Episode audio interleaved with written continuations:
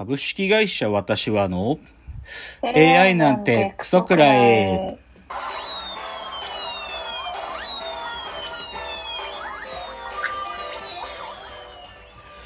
群馬が生んだ怪談時、株式会社私は社長の竹之内です。サブカル研修生4代目アシスタントの深谷です。えーこの番組は大喜利 AI を開発する株式会社私は社長の竹之内が AI のことなんかお構いなしに大好きなサブカルチャーについてサブカルリテラシーの低い社員に丁寧にレクチャー言い換えれば無理やり話し相手になってもらう番組ですということで今日は141回の放送ですけども冒頭ちょっとおお便りが届いていたのでちょっと深谷さんお便りの紹介お願いしますはい。ラジオネームドミニクさんからのお便りです。いつも楽しく配置をさせていただいております。もぐらさんのエピソードなどを聞き、そういう鬱憤がたまり、行き場のない時代があったなぁと、青春時代を懐かしく感じました。私がこじらした青春という内容で最初に浮かんだのは、古谷実作品でした。稲中や秘密などが有名ですが、まさに童貞たちのあがきを表現していると思います。最新作のゲリクシスは維持にを争うほど好きなのですが、童貞たちの面白さ、可愛さ、そして気持ち悪さを表現していると思います。お時間ありましたらご覧ください。長文失礼いたしました。はい、ありがとうございます。えーラジオネねじラジオネームドミニクさんからのお便りですけれども、あのー前々回ですかね、ちょっとその童貞会という、まあ童貞の気持ちをね、ちょっとこう、なんか尊いものだということで、あの空気階段さんの話なんかを知った、しながらちょっと童貞の気持ちの話を知って、まあそこにちょっとこう懐かしさを感じてくださったというお便りですけども、あの、ドミニクさん書いてくれています。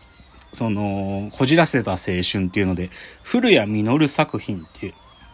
古谷実まあでも深谷さんは全然ですかね。全く聞いたこともないですか。稲中だけ聞いたあ稲中聞いたことある。あいいじゃないい。ですか、そうまあ稲中の作家さんですよね古谷実さんっていうのは、あの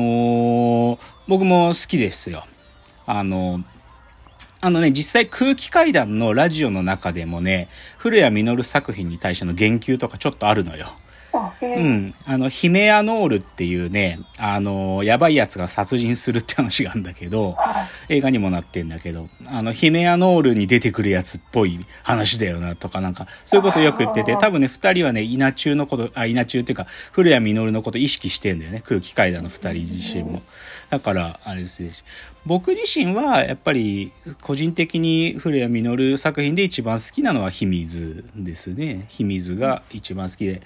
まあ、漫画の秘密も傑作だし、あの、そのシオンがまあ、そのシオンの解釈での映画を作ってるんですけど、秘密。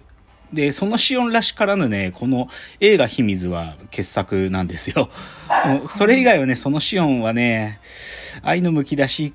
は、まあ、とか、まあ、冷たい熱帯魚とかもいいんですけど、最近はもう愚作ばっかりなんだけど、でもこの秘密は、あの、いい映画。で、まあ、ある意味、古谷実から少しこう、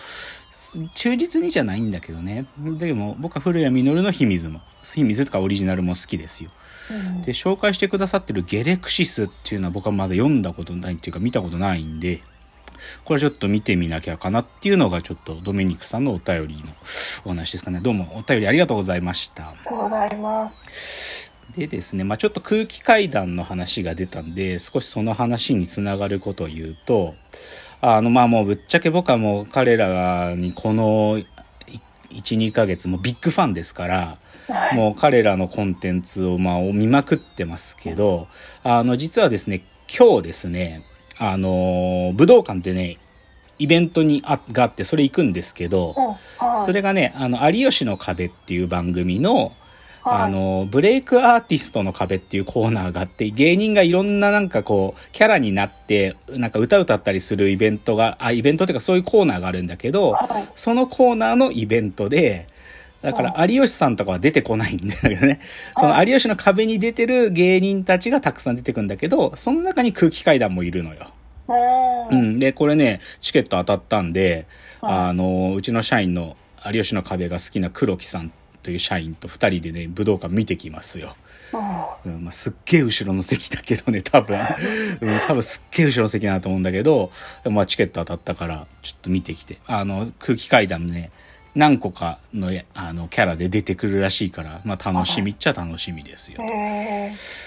あとね、こっちの方がより空気階段メインの、あの、コンテンツなんだけど、来週じゃないか、11月22日に、あの、空気階段のラジオって空気階段の踊り場っていうんですけど、それの、あの、イベントがあって、空気階段の大踊り場っていうイベントが、2年半ぶりぐらいにやるんですよ。うん、有楽町の、あのー、劇場でやるんだけど、で、僕はこの配信チケットを、まあ、手に入れてやって、これは楽しみ。その、2年前のイベントの時には、その、あれ、かたまりさんが公開プロポーズをした時。でももはやその人、その時にプロポーズして結婚することになった人とはもう離婚してますけど、でもそういうことが行われたイベントだし、あの、スペシャルゲストで銀杏ボーイズのミネタさんも前回来てみたいな、そういうちょっとイベントなんで、楽しみ、すげえ楽しみ。うん。だからこれはね、11月22日、まあ、皆さんも機会があったら見てみてください、うん、ちなみに空気階段のねオンライン系のイベントはねめちゃくちゃチケット売れるのよあのー、一番直近のね、単独ライブ、確かアンナだったかな、直近のは。アンナっていうイベントは、確かね、コロナ禍になったんだけど、配信チケット5万枚売れてるからね。うん、だからこれだけで彼ら大儲けできるんで、なんかそういうイベントっていう。じゃあ次、ちょっとラジオトピックス引っ張ると、はい、あの、土曜日に NHK でドキュメンタリーで、あの、覗き見ドキュメント100カメっていうね、あの、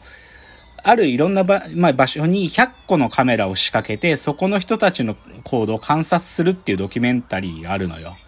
で、あの、MC というか、その VTR を見ながらなんかコメントするのがオードリーさんなんだけど、で、今回その100か、100個のカメラを仕掛けたのが、日本放送のオールナイトニッポンのスタッフたちだったのよ。でね、これネットでね、土曜日放送されて、まあ、ラジオファンたちってさ、まあ、大騒ぎするから、大騒ぎするっていうか、その、なんかもう、スタッフの名前とかも知ってんの。オールナイトニッポンのディレクターの名前とか、放送作家の名前とかみんなも全員知ってんの。で、そういう人たちが、う、初仕事してるとことか超映って、で、星野源のオールナイトニッポンのチームもスタッフでこんなことやってんだとか、そういうのが見れて、マジでもう、全部がなんかもう神シーンだとかね、なんかすっごいネットで大騒ぎしてんのよ。だからね、あのー、まあでも、ラジオ好きな人たちから見ると、あ、ラジオってこう作ってんだっていうのが結構わかる。でもね、一番わかるのは、あ、やっぱりラジオって予算少ないんだってことがわかる。そのそう。だって空気階段のラジオって空気階段の2人とプラス2人のスタッフで4人で作ってんだよ。えー、そう。ディレクター1人と放送作家1人で4人。もうあらゆるコーナー、この4人、4人っていうか空気階段が2人で出役だけど、あとスタッフ2人でずっとやってるからね。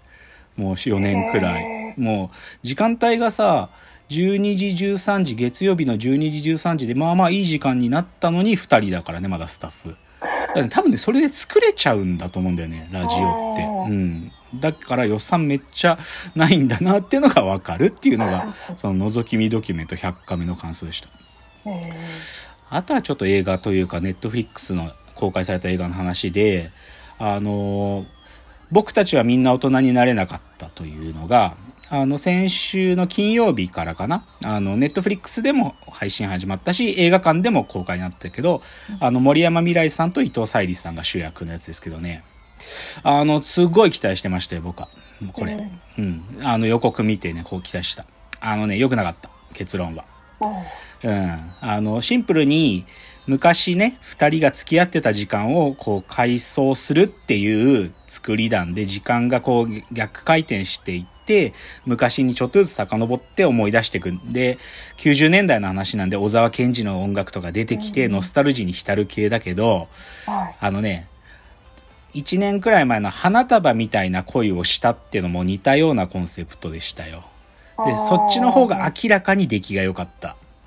うん、ネットフリックス負けてました、今回は。うん。僕は良くなかったと思ったね。うん。